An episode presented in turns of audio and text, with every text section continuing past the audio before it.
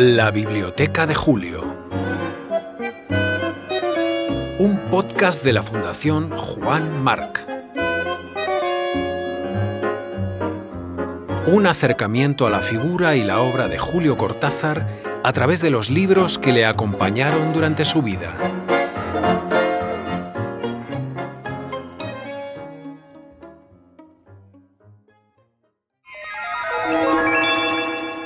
...22... Vida y cartas de John Keats. Lord Houghton.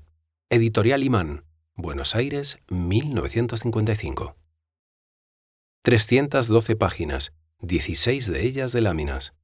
El libro, entelado, tapadura, con letras doradas, clasificado con la asignatura BCLO2, tiene pegado en las primeras páginas, no sabemos si por cortesía del editor o como fruto de un ensayo pretecnológico del dueño, un pequeño retrato en blanco y negro del protagonista.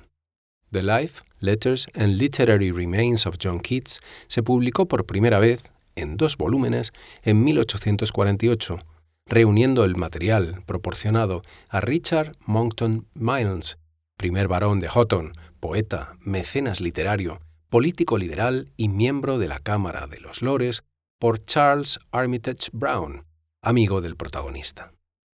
Si este libro ayudó a revalorizar en Inglaterra la obra de Keats, entonces olvidado, la traducción de Cortázar hizo su aportación al poner al poeta inglés en el mapa literario disponible en español.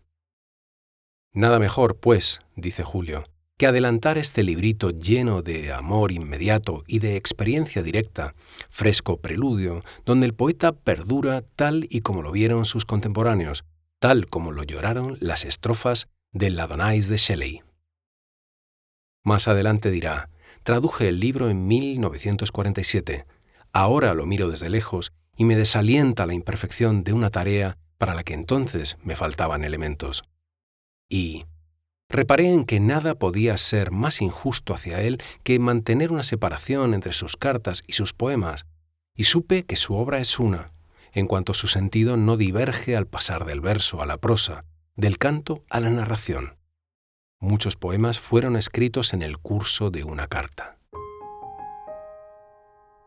Cartas y poemas, el legado de John Keats, poeta de breve, brevísima vida, 25 años, los transcurridos entre su nacimiento en Londres en 1795 y su muerte por tuberculosis en Roma en 1821, hace dos siglos y muy poco. Fue un autodidacta y un gran lector. Fue uno de los principales poetas británicos del romanticismo y uno de los poetas románticos más auténticos que hayan existido jamás. Tuvo, sin que nadie se lo enseñara, aunque admiraba a Shakespeare y a Milton, el don de ver y sentir y expresar la belleza como un fenómeno magnífico y terrible, como la única inmortal patria posible. En el cuarto de siglo de su vida pasó las calamidades de perder a seres queridos, primero a sus padres, luego a su hermano pequeño, Tom, tísico, y de los problemas económicos, circunstancias que no terminaron de arrancarle cierta sonrisa vital. Cartas y poemas, decíamos, con las que venerar a Keats. Poemas como la excelsa Oda a un ruiseñor, escrita poco antes de su muerte. Oh, si una copa de caliente sur, llena de la mismísima, ruborosa hipócrene, ensartadas burbujas titilando en los bordes, purpúrea la boca, si pudiera beber y abandonar el mundo inadvertido, y junto a ti perderme por el oscuro bosque. Perderme a lo lejos, deshacerme, olvidar que entre las hojas tú nunca has conocido la inquietud, el cansancio y la fiebre aquí, donde los hombres tan solo se lamentan y tiemblan de parálisis postreras, tristes canas, donde crecen los jóvenes como espectros y mueren, donde aún el pensamiento se llena de tristeza y de desesperanzas, donde ni la belleza puede salvaguardar sus luminosos ojos, por los que el nuevo amor perece sin mañana. Y cartas, las escritas a su amor Fanny Brown, su vecina en Hampstead, a la que Keats dedicó toda la felicidad que anidaba en su tormentoso corazón, generador de tragedia y drama cuando, motivado por la distancia de su amada, él comenzó un epistolario de amor, celos y muerte.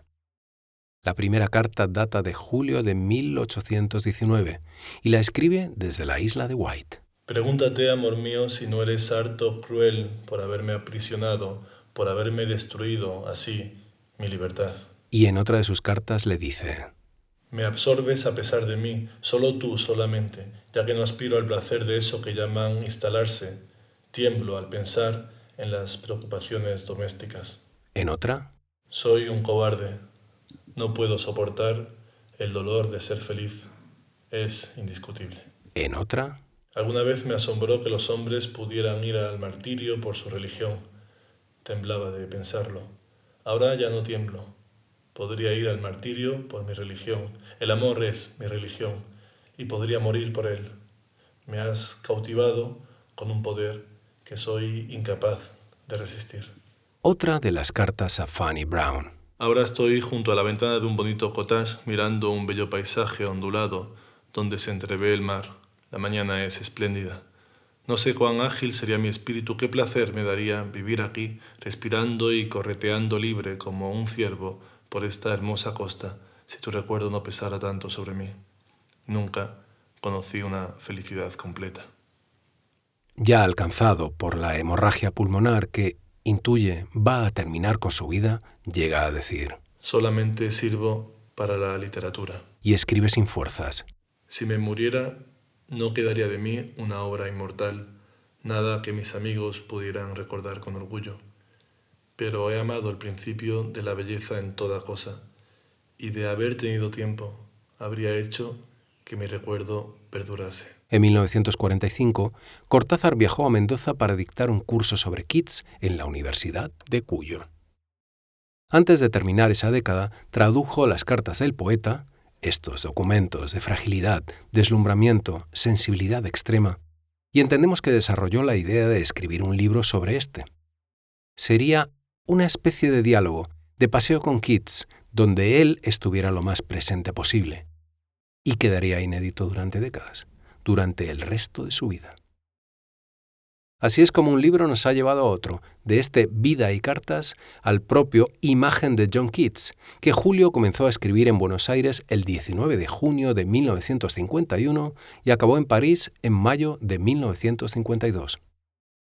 Decía Cortázar que era un libro suelto y despeinado, lleno de interpolaciones y saltos y grandes aletazos y zambullidas, y contaba que no lo publicaría sin revisarlo bien antes. Aseguraba que necesitaba una revisión, especialmente en lo que se refiere a las traducciones de los poemas. Si alguna vez lo hicieras, pedazo de aragana, le decía a Aurora Bernárdez. Y ella, ya su viuda y albacea, lo hizo. Solo tocó esas correcciones de los poemas, y admito que he tenido serios conflictos de conciencia cada vez que metía la cuchara. Todavía no estoy libre de conflictos en ese sentido, dijo en su momento. Pero asumo la responsabilidad de su publicación. No se podía guardar, añadió. Contó que no se trataba de sacar a la luz inéditos sueltos, sin sentido, sino un libro terminado. Todos los escritores tienen cientos de notas y papelitos en sus cajones, pero este libro no podía quedar condenado al silencio. Un escritor quiere publicar siempre lo último que escribe, y lo que queda guardado queda cada vez más encerrado en su cajón.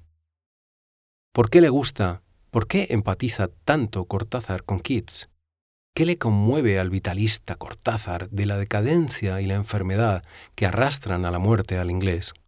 Merece la pena destacar la potencia poética de las odas que Keats escribe en 1819, como la Oda a una urna griega, fruto de esos vagabundeos por las galerías del British Museum, de donde Keats emergía deslumbrado y ansioso, según Cortázar. Tú, novia aún intacta de la tranquilidad, tú, hija adoptiva del silencio y del tardo tiempo, historiadora selvática, que puedes expresar un cuento adornado con mayor dulzura que nuestra rima.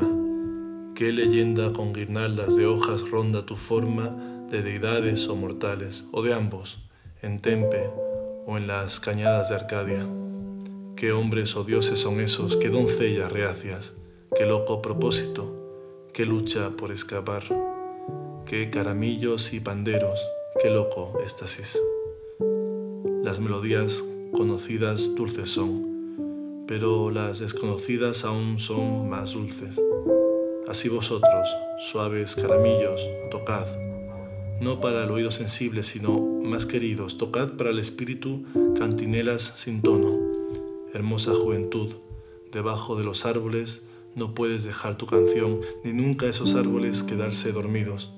Atrevido amante, nunca, nunca podrás besar, aunque triunfante estés a un paso de la meta, pero no te lamentes, ella no se desvanecerá, aunque tú no tengas tu deleite, pues por siempre amarás y hermosa ella será.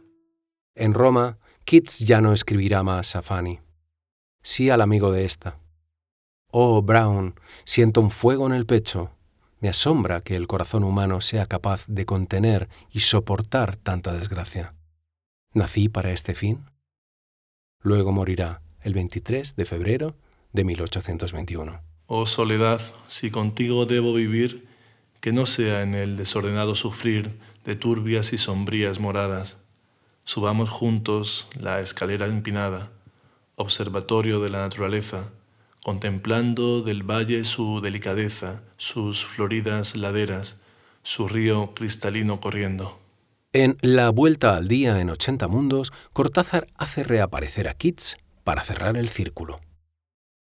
Hablo de la responsabilidad del poeta, ese irresponsable por derecho propio, ese anarquista enamorado de un orden solar y jamás del nuevo orden o del eslogan que hace marcar el paso a 5 o a 700 millones de hombres en una parodia de orden.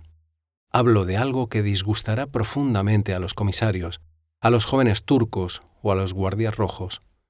Hablo de una condición que nadie describió mejor que John Keats en una carta que hace muchos años llamé la Carta del Camaleón y que merecería ser tan famosa como la Lettre du Voyant. Su preludio es perceptible en una frase escrita un año antes y como al pasar. Keats le está diciendo a su amigo Bailey que nunca ha esperado otra felicidad que la del puro presente, y agrega como al descuido, si un gorrión se posa junto a mi ventana, tomo parte en su existencia, picoteo en el suelo. Coda, Simplemente me divierte ir paseándome por mi memoria del brazo de John Keats y favorecer toda clase de encuentros, presentaciones y citas.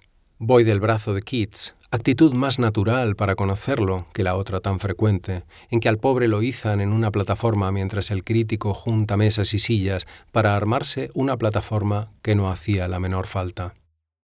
Busco cosas, me acuerdo de otras, vuelvo a los poemas, y además voy y vengo, quiero, juego, trabajo, espero, desespero, considero.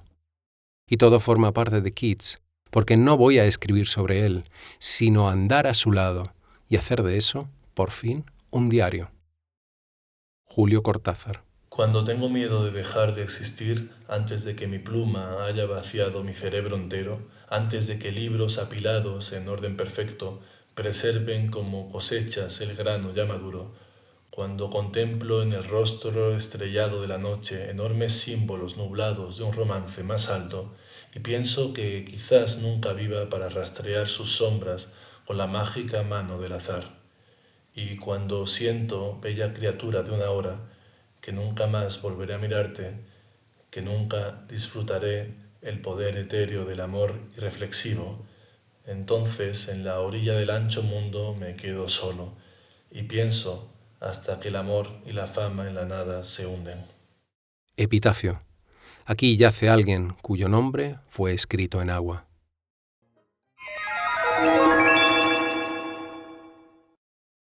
Acabas de escuchar La Biblioteca de Julio, un podcast de la Fundación Juan Marc. Control técnico Carlos Roiz. Música de cabecera Astor Piazzolla. Música adicional Rafael Plana. Lectura de John Keats, Alejandro Simón Partal. Concepto, guion y voz, Bruno Galindo.